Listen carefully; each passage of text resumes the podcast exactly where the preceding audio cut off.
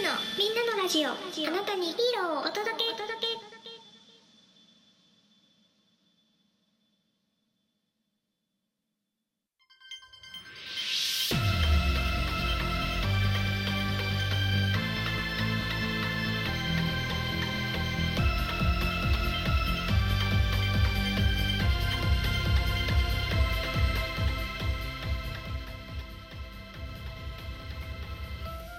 みんなのラジオへようこそこの番組はあなたにヒーローを届けをキーワードにヒーローや特撮のマニアックなお話やそうじゃないお話を紹介する番組でございます。メインパーソナリティはしゅんです。よろしくお願いいたします。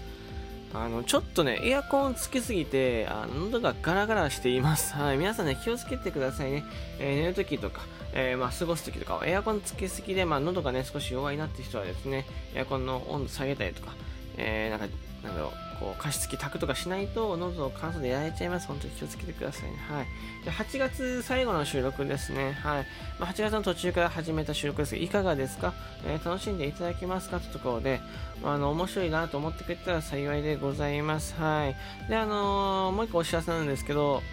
あの今ですね、こう東映ファンクラブの方にこう収益の方で入らせていただいてますけど、よかったらですね、あのウルトラマンの方もね、えやろうかなと思ってるんです。ウルトラマもね、こうすぐにとは始められませんけど、まあ、今ぐらいから入っておいて、あのまあちょっとずつ見てから何か勉強できたらいいなで、それでこう紹介できたらいいなと思ってるので、まあ、あのよかったですね、ギフトの方お待ちしております。はい、そこで今回ね、そのいただいた収益とかでウルトラマンのファンクラブ入ろうかなと思ってるので、えーちょっと興味があるよとか、ちょっと応援したいなと思ってくださっている方はですね、少しでもいただけると、いただけるととか、いあのいただくことができると嬉しいなと思っております。よろしくお願いいたします。はい。で今回はですね、仮面ライダーフォーゼで喋っていこうと思っております。はい。仮面ライダーフォーゼなんでこのタイミングで10周年だからなんですよ。仮面ライダーフォーゼが10周年。えーというわけでですね、まあ記念というか少しね、まあいつも3本4本ぐらいですけど、まあ少し長く撮れたらなと思っておりますよ。わかんないですけどね。よろしくお願いいたします。まずですね、仮面ライダーフォーゼ。えーどんな内容かっていうよりは、まああの、どんな仮面ライダーかってとこから行くんですけど、まずは宇宙を題材にした仮面ライダーでございます宇宙。で、まあ、あのマスクのモデル、えーライダーのモデル自体はロケットですね。かなり斬新なロケットで、まあ、パッと見イカなのかなと思うぐらい、本当に、あのなんだろう、頭の中が、頭の中で、いや、頭の形が、まあ、ちょっとひし形っぽかったりとか、えーあとは真っ白だったりとかして、えーめちゃめちゃ、なんか、最初パッ、本当にカメラフォーズ発表になった時は、あ、ちょっと失敗したのかなって思うぐらいの、まあ、異色な、えー、とデザインでございます。ただですね、やっぱデザインとしてはシンプルで、複眼もしっかりと1号から引き継がれている複眼をしていてですね、まあ、その辺はすごくかっこいいんですよね。うん。ただやっぱちょっと、でえっ、と、顔がってところで、ちょっとなんか、うん、ふざけたのかなって思うぐらいのマスクのデザインでした、最初は。うん結構ダサいっていう声はね、えー止まんなかったんじゃないかなと思う。これは本当にあの冗談とかじゃなくて、ダサいとか、えーそういう声がね、かなりね、こう、来たと思います。はい。で、あとは宇宙服をデザインにしているので、まあ、あの少しね、こう、銀色が入っていたりとかして、まあ、分かる人に分かるようなデザインになっておりました。で、あとは、まあ、フォーズの、えー特徴的なこととして、一つですね、えっ、と、涙ラインがないってところで、えーだいぶ最初の方で、えー今もう一回ピン止めしている、番組のピン止めをしている、ラジオトークですね、ピン止めをしている、まああのヒーローの要素っていうところ、三大要素ってところで涙ラインみたいなことをね、のこヒーローの要素喋ってないかもしれない。3, 3とか4とか喋ってて、えー涙ラインっていうのをちょっと喋ったんですけど、涙ライン何かというと、あのライダーが泣いてるように見えるところですね。まあだからその同族で戦わないといけないっていう運命を背負ったヒーローだから涙を流してるデザインを、えーししてるんですけど、えーこれがないんですよね、フォーゼに関しては。これなんでないか。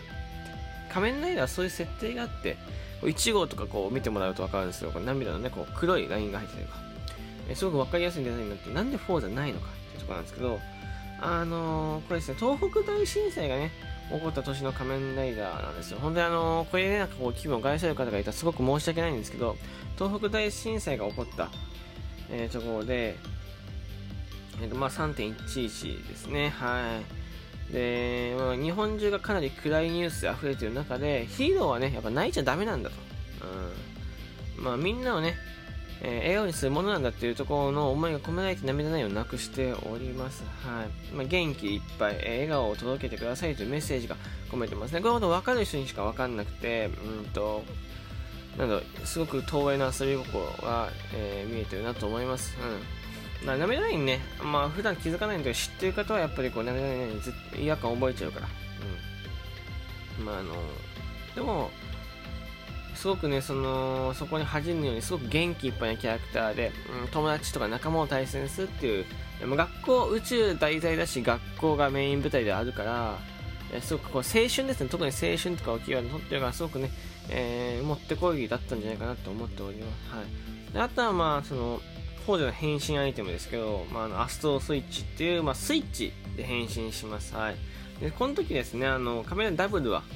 ガイアメモリっていう、まあ、USB メモリみたいなものですね。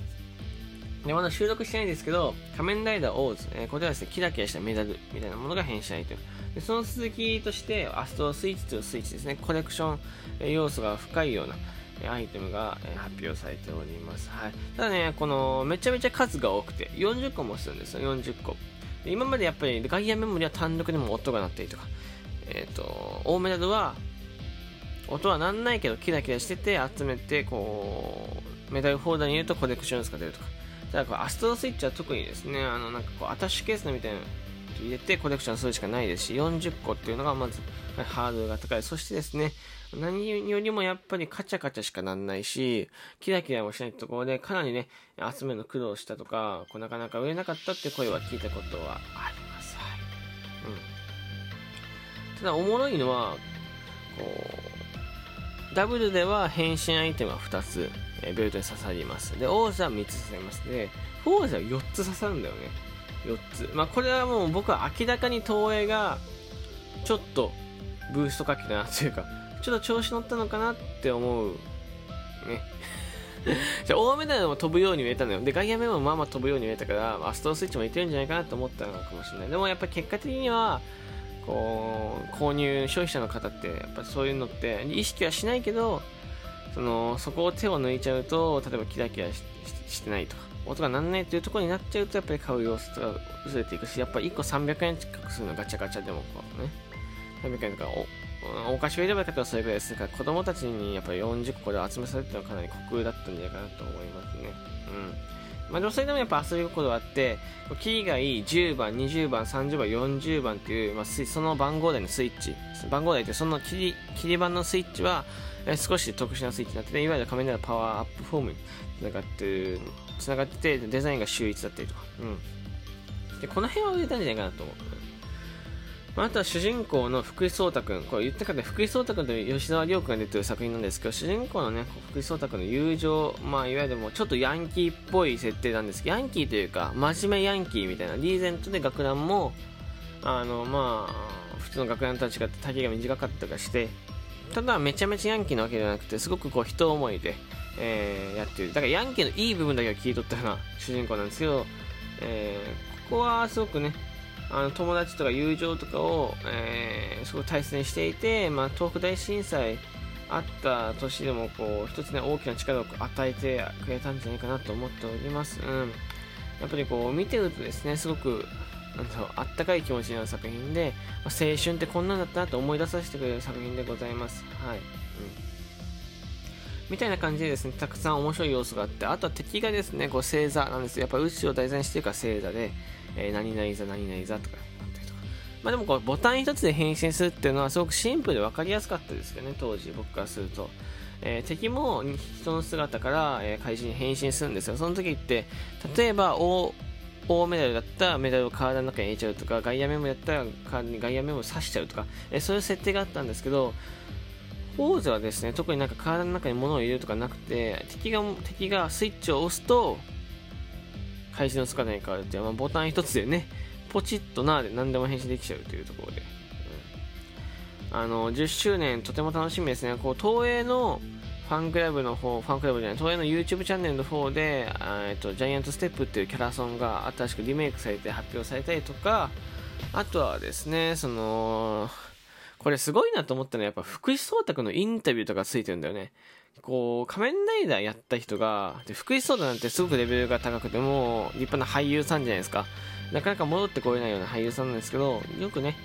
呼ぶことができたなと。で、これもうね、あの、前回、映画があったんですよ。映画があった時も、福士蒼太君ね、出てくれてて、オリジナルキャスト、ただ、いい意味で、いい意味で仮面ライダーっぽさはもうなかったです。だからもうこれも対戦したいから出ないっていうのもあるんだけど、みんな。いや、クリス・オータ君ってやっぱり本当に仮面ライダーのこと好きなんだなって僕改めて本当に尊敬しました。はい。どうしてもやっぱ仮面ライダーやめちゃうと仮面ライダーなかなかね、こう見る機会がないと思うんですけど、それでもやっぱまだ見てるのかなと思ってたりとか、えー、すごい楽しみなので、まあ、9月4日でしたかね、9月4日に YouTube チャンネルでね、えー、東映 YouTube チャンネルで、えー、更新されるのでよかったですね、一緒に見てもらったなと思います。よろしくお願いいたします。はい。ちょっと今日はこう、どんな仮面ライダーなのってとこ喋ったので、まあ、これも明日もどんな仮面ライダーなのってとこなんですけど、ストーリーとかだってあらすじとかをちょっと喋っていきたいなと思っております。はい。冒頭でも説明した通りね、ギフトとか、えー、コメントお待ちしております。そしてリアクションボタン、フォローボタンよろしくお願いいたします。じゃあまた次の収録でお会いしましょう。バイバイ。